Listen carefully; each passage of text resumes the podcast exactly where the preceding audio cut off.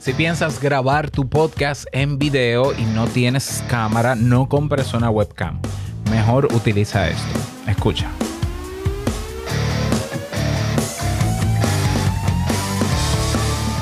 ¿Estás interesado en crear un podcast o acabas de crearlo? Entonces estás en el lugar indicado porque en este programa tendrás claves, técnicas, herramientas, aplicaciones y respuestas para que lleves tu podcast al siguiente nivel.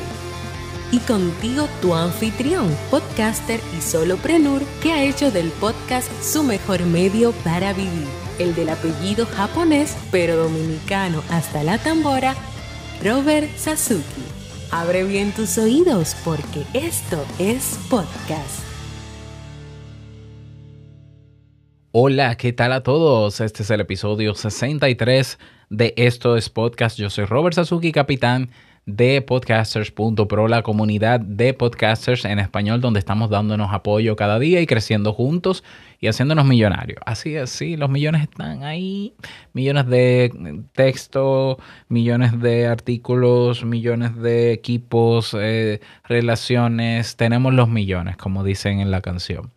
También creador del servicio audipod.net donde puedes auditar y mejorar tu podcast en 24 horas y creador del mega curso Crea un podcast nivel pro donde tienes todo lo que necesitas y habrá muchas cosas más durante este año, así que si adquieres el curso, que estoy pensando en la idea de, más allá de vender el curso, porque el curso se vende con acceso por un año, que sea para siempre. Déjame saber si te interesa el, adquirir el curso, pero con una membresía que sea de por vida. De verdad que estoy casi, casi decidiéndolo, pero, debe, pero me interesa conocer tu opinión al respecto. ¿Ya? Porque, ¿verdad? Bueno, tú déjame saber. Bien, en el día de hoy vamos a hablar de equipos para grabar video em, de tu podcast. digamos que el video siempre ha sido un formato que está por encima de otros. Siempre lo ha sido, realmente. O sea, desde entre la televisión y la radio, cuando primero fue la radio y muy bien, todo muy bonito, pero cuando llegó la televisión eso fue otra cosa.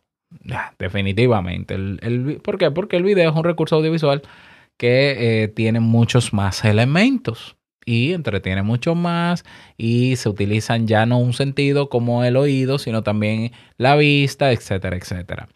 Entonces, eh, el video siempre ha estado por encima del audio en términos de, en términos de, riqueza, ya, para no compararlo tanto, porque cada cosa tiene su ventaja y su desventaja.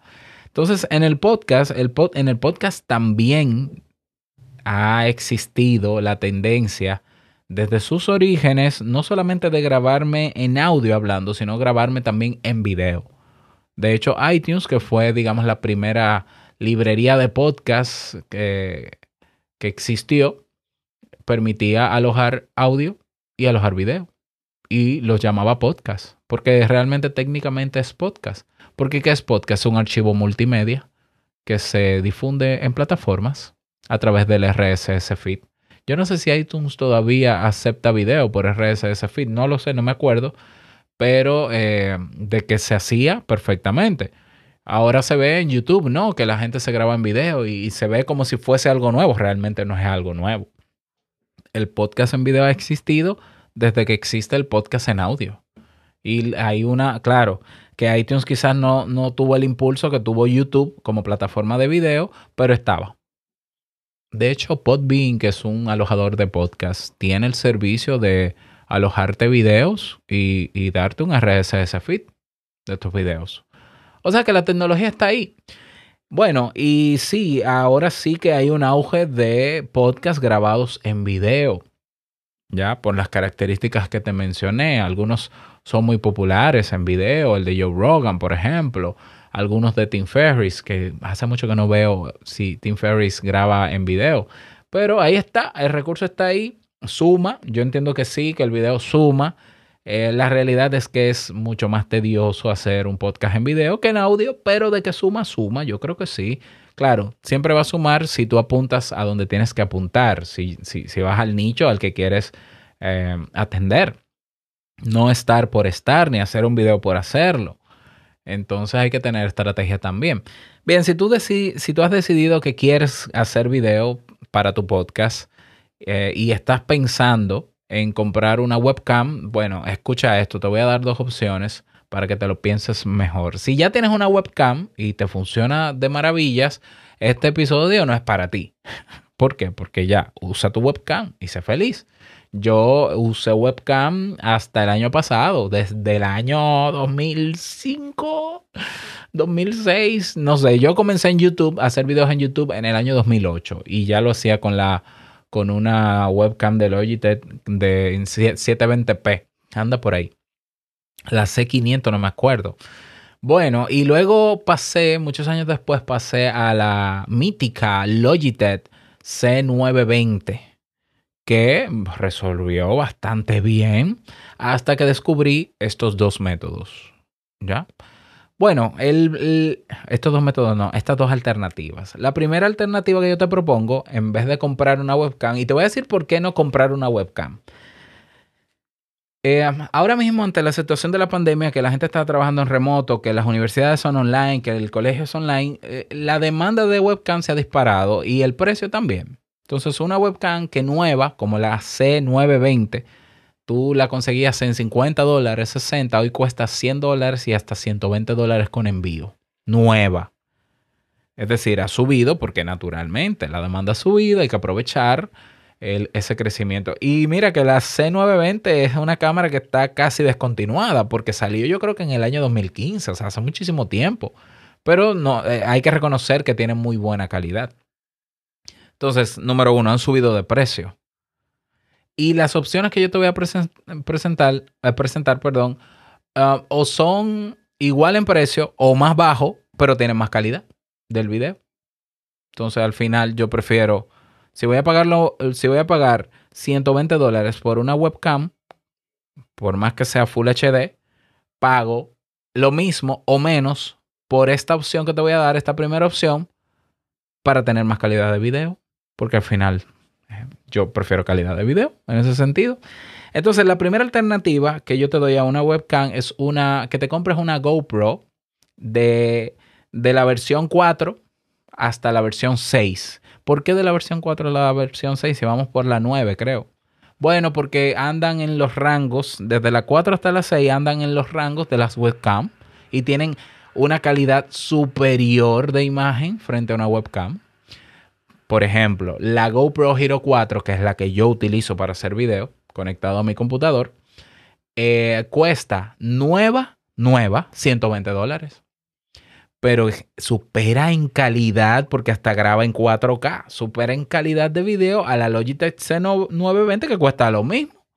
Aparte es una cámara de acción, es una cámara que yo me llevo a donde yo quiera. Es una cámara que graba sola mm, porque yo puedo insertarle una memoria y grabar solo con ella sin conectarlo al computador. Como la puedo conectar al computador. Eh, es una cámara sumamente completa, tiene accesorios, es decir, es sumamente versátil. Si nueva me cuesta lo mismo que la Logitech C920 en este tiempo, en este momento, de segunda mano andan por 60 dólares. ¿no? Y sí, la C920 anda por 60 dólares eh, de segunda mano. Pero es que la calidad es totalmente abismal entre una GoPro y una webcam cualquiera. Y te digo a partir de la Giro 4 porque es donde comienzan a incorporar videos en Full HD, en 2K, en 4K, etc. Y no te digo más de la GoPro 6. Si tienes una GoPro 7, 8, 9, pues usa esa pues ya la tienes. Eh, pero no te digo más de las 6 para, para eh, ceñirme al rango en el que andan los precios de las webcam. Entonces, una GoPro 5 te sale más o menos 130 nueva o 140 nueva. Una GoPro 6 la he visto en 160 nueva. Y superan, pero repito, por mucho el video. Claro, con esto necesitas, y en estos rangos de, de GoPro, de 4 a la 6, vas a necesitar una tarjeta capturadora de video. Entonces, hay unas tarjetas eh, que tú la conectas con un cable de la GoPro de salida a esta, de HDMI a USB 3.0, se conecta al computador y ya puedes usarla como una webcam sin instalar nada. ¿Ya? Hay capturadoras de video que tienen un precio alto. Por ejemplo, está la de El Gato Cam Link, que supera los 100 dólares. Cuesta lo mismo que la cámara. Pero hay unas que son de fabricación china que cuestan 10 dólares. Y hasta 1080 te dan videos, recogen videos de la GoPro hasta 1080, que es Full HD. 1920 por 1080. Eh, que es muy buena, es aceptable y tiene buena calidad. 10 dólares. Entonces tú con una GoPro, yo por ejemplo, ¿qué hice? Yo compré una GoPro Hero 4, 60 dólares, 10 dólares la capturadora, 70 dólares, y ahí tengo mi webcam permanente conectada a la corriente porque ni siquiera utilizo la batería de la Hero, conectado a un adaptador de corriente, más el cable de salida de video de, H, de mini HDMI con la capturadora a USB 3.0. Perfecto, yo hago todo con esa cámara y funciona de mil maravillas. Ok, ahí hay mucha más calidad que una webcam, pero muchas, muchas más. De hecho, ahí buscaste, te voy a dejar un review en las notas del episodio para que veas un video en YouTube de una persona haciendo las comparaciones. Em, lo mismo para las 5, lo mismo para las 6. Entonces, esa es la primera alternativa. Una GoPro de años anteriores, que por ser de años anteriores la gente no le está prestando mucho caso y están bajando de precio y se pueden adquirir a buen precio, nuevas o usadas. Bien. La segunda opción es tu móvil. Cualquier móvil actual tiene muchísima mejor calidad en su, en su cámara trasera que una webcam. Por lo menos de gama media hacia arriba.